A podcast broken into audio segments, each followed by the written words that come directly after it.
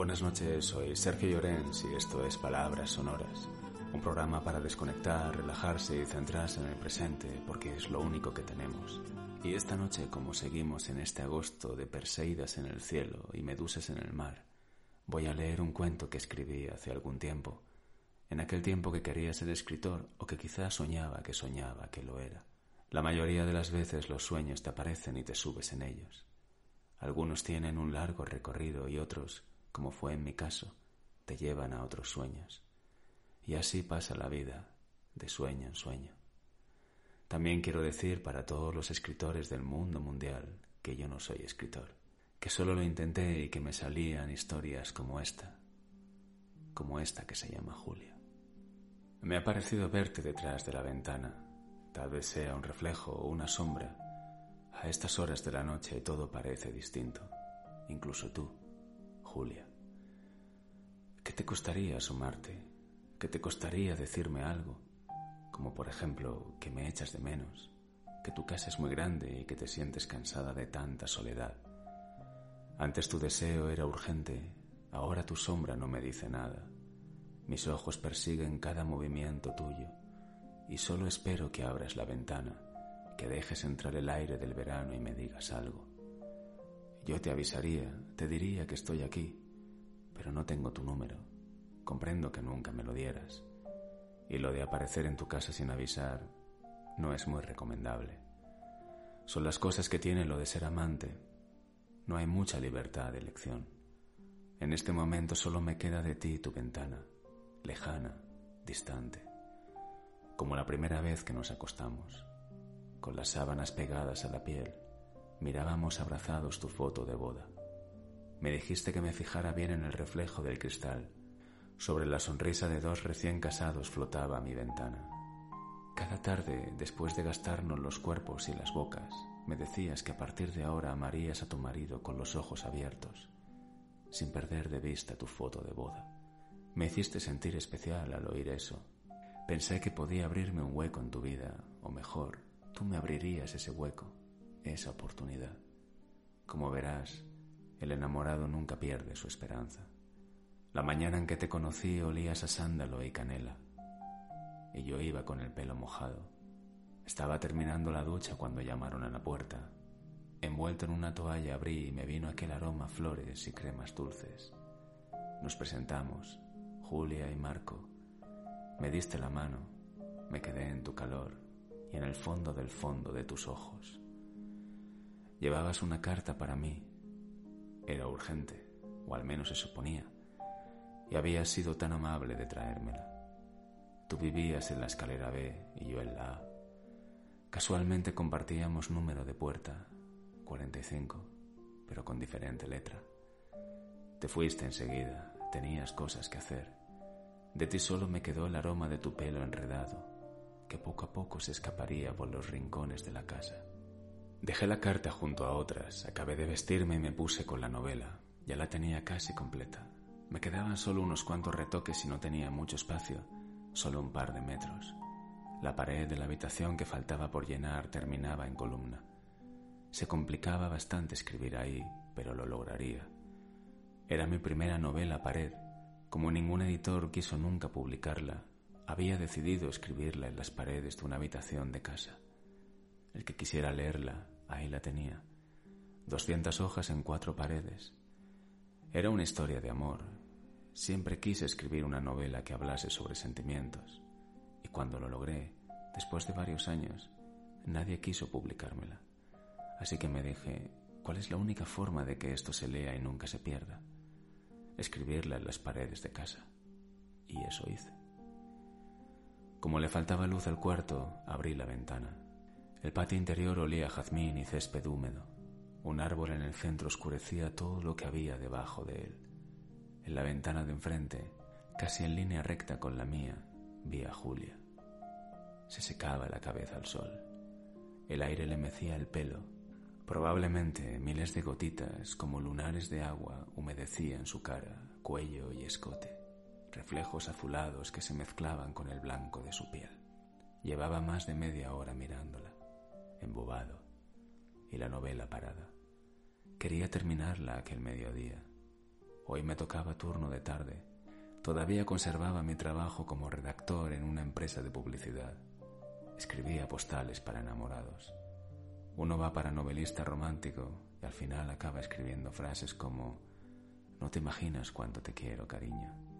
O ¿Cómo puedes ser tan dulce? O me has dejado huella. O aquella de Si he de amarte tiene que ser para siempre. O la de Te quiero y siempre te querré. Y claro, todas estas frases acompañadas con canciones de Chayanne o Carlos Baute. El amor era el gran motor de cada día. No tenía fecha de caducidad, afortunadamente, porque de momento pagaba mi hipoteca escribiendo cosas como echo de menos mirarte. Necesitaba un descanso, escribir una novela en la pared desgastaba. Tumbado en el sofá miraba al techo y pensaba en Julia. Estiré la mano, cogí la correspondencia, facturas y más facturas, menos una que ponía urgente. La leí al menos cuatro veces. Era la primera vez que me pasaba algo así. ¿Y qué podía contestar a ¿Te gustaría ser mi amante? Es urgente. Julia. Cerré los ojos y sentí el olor a sándalo y canela, y vi su pelo flotar en el aire como una bellísima medusa negra. Mi respuesta era obvia.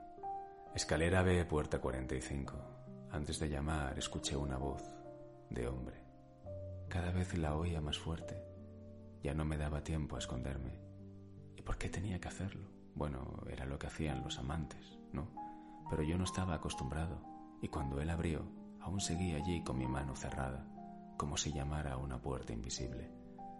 El hombre me miró y se fue dando gritos. Uno se va y otro entra, pensé. La vida consistía en eso, básicamente. Cuando se fue el hombre, supongo que el marido, un tipo de cara antigua y de hombros encogidos, entré en la casa. Penumbra, soledad. Apoyada en la barandilla del balcón, Julia miraba hacia algún lado. Me sonrió y señaló hacia mi ventana. Con las prisas olvidé apagar la luz. Las paredes desde aquí tenían un tono grisáceo. Las letras se emborronaban a tantos metros de distancia y en vez de una pared escrita parecía pintada de un color especial. Me sentí satisfecho al ver mi novela de lejos. Ya solo me faltaba el título. Me gusta el color de tus paredes. ¿Qué tono es? me preguntó Julia. De novela, respondí. ¿Cómo? me preguntó. Es una novela, le dije, la he escrito en la pared. Solo me falta el título. ¿Me invitarás a leerla cuando lo necesite? Me preguntó. Claro, le dije. Algún día lo haré, me dijo. Para cambiar de vida solo hacen falta un par de maletas y un pijama. En su mejilla izquierda serpenteaban varias lágrimas. Nos miramos. La luna, atrapada por una red de estrellas, apareció sobre nosotros. Su luz separaba nuestras bocas. Julia pasó sus dedos por mi mano. Acariciaba las líneas de mi palma con el dibujo de sus yemas. Palpó mis venas hinchadas. Mi deseo bombeaba. La rodeé por la cintura. No fueron nuestras bocas quienes hablaron, fueron los besos. Podían decir tantas cosas, cosas que nunca nos hubiéramos dicho, cosas que ya no habría que decirse nunca. Solo queríamos esto, besarnos. Cuando dos bocas palpitan es mejor dejarlas solas, que se besen, que se muerdan, que se coman. El deseo era urgente, y no solo para Julia, entonces comprendí su carta, sus palabras. Cuando tu dignidad es un chicle barato y tu amor propio un caramelo sin azúcar, uno tiene que estar dispuesto a viajar con urgencia donde sea, como las estrellas kamikazes en un cielo de agosto. Viajamos toda la noche, de un cuerpo a otro, apretados como dos orugas a punto de convertirse en mariposas, estrangulados como dos serpientes enamoradas. Así nos pasamos la noche, aplastados como pétalos entre las páginas de una novela erótica. Al amanecer, Julia me besó los párpados. La luz clareaba y sus ojos eran cada vez más verdes. Me acarició el pelo sudado. Tienes que irte, Marco. De camino a casa y con su olor aún en mis manos, recordé las reglas. Cuando uno es amante, aceptará sin poner resistencia varias cosas. La primera, uno ya no es uno, es el otro. Seguramente te dirán que no, que no es así. Sin embargo, habrá que resignarse a la condición de invisible, como un fantasma al que le dirán cuándo debe asustar. Luego te dirán que sí, que eres el mejor en la cama, que no hay otro como tú, que ni punto de comparación con su marido. Durante años será así, frases positivas, de alivio, pero ningún paso al frente, ninguna decisión. Al final no serás más que el ladrido de un perro abandonado, eso sí, de pedigrí. Ante todo, no hay que quejarse, si no oirás un ya te lo dije. Mi vida es así de complicada, pero ten paciencia, cariño. Y es que uno cae solo en las redes del amor. Nadie te empuja. Por eso no hay culpables. Las cosas siempre fueron así desde el principio. El problema es que uno siempre espera que todo cambie. La mayoría de las veces nada cambia. Y si cambia, es a peor. Yo tuve suerte, nunca escuché esas cosas. Ella siempre fue respetuosa conmigo. Nuestra consigna siempre fue el silencio. Con el tiempo, Julia y yo nos hicimos inseparables. Cada rato, cada instante estábamos juntos, en su cuarto, en el mío, en el ascensor, en la azotea. Ella inventaba cientos de excusas y su marido parecía entenderlas todas. Un día, de repente, no nos vimos. Sentí un dolor horrible por todo el cuerpo. Me faltaba el aire, la vida, todo. Me quedé quieto delante del espejo y me vi allí, paralizado de amor. Tuve que admitirlo. Estaba enamorado. Y el amante no se puede enamorar nunca. Al día siguiente tampoco la vi, ni al otro ni al otro. Pasé por su rellano muchas veces. Hice guardias en el patio, en el portal, en la calle. Pasé las noches en vela mirando su ventana, pero seguía en sombras. Nada. Julia desapareció. Y tanto pensar en Julia y en Julia, no me quedó más remedio que llamar así a mi novela.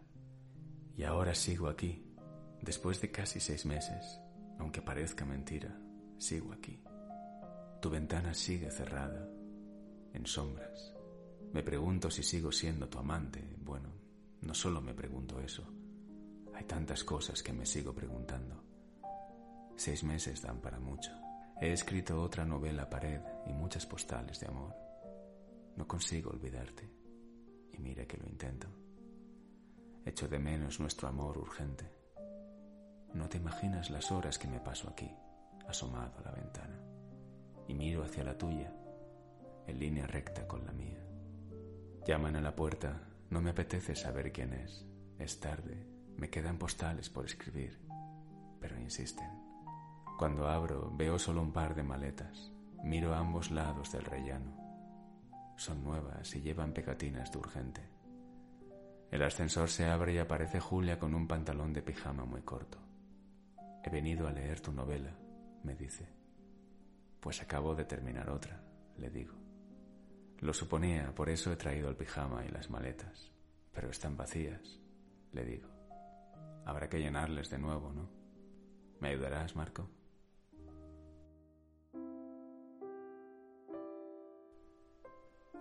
Y esto ha sido todo por hoy. Si os ha gustado podéis seguirme o darle al me gusta y si queréis dejar un comentario, pues yo encantado de leerlo y de contestar. Buenas noches y hasta el próximo episodio.